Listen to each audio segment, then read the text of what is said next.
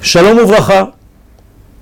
Concernant la fête de Pessah, je voudrais aujourd'hui traduire l'Égypte en un élément du corps humain.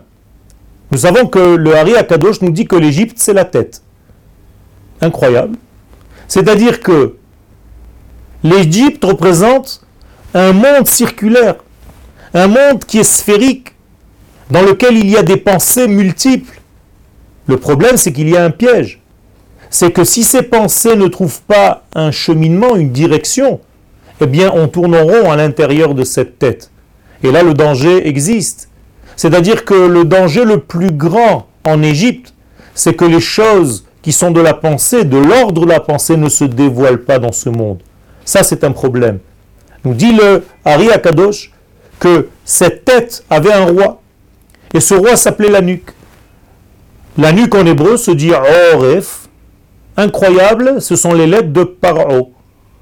Eh bien, le Oref, qui est la nuque, empêchait en réalité les idées de la tête de circuler dans le corps.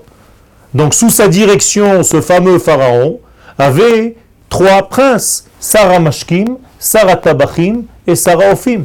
C'est-à-dire la trachée, l'œsophage et l'artère principale.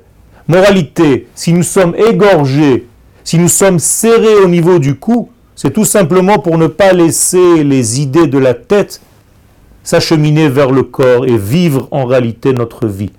Et ça, c'est la sortie d'Égypte. C'est tout simplement laisser la tête devenir un acte. Laisser tes idées devenir une réalité. Traduire tes valeurs en réalité de vie. Ça, c'est ce qu'on appelle la Emouna, c'est la certification de ce que j'ai en tête. Donc sortir d'Égypte, c'est pas seulement se déplacer de l'Égypte vers l'extérieur de l'Égypte, mais c'est tout simplement de cristalliser tes idées et d'en faire une vie réelle. Todarabah.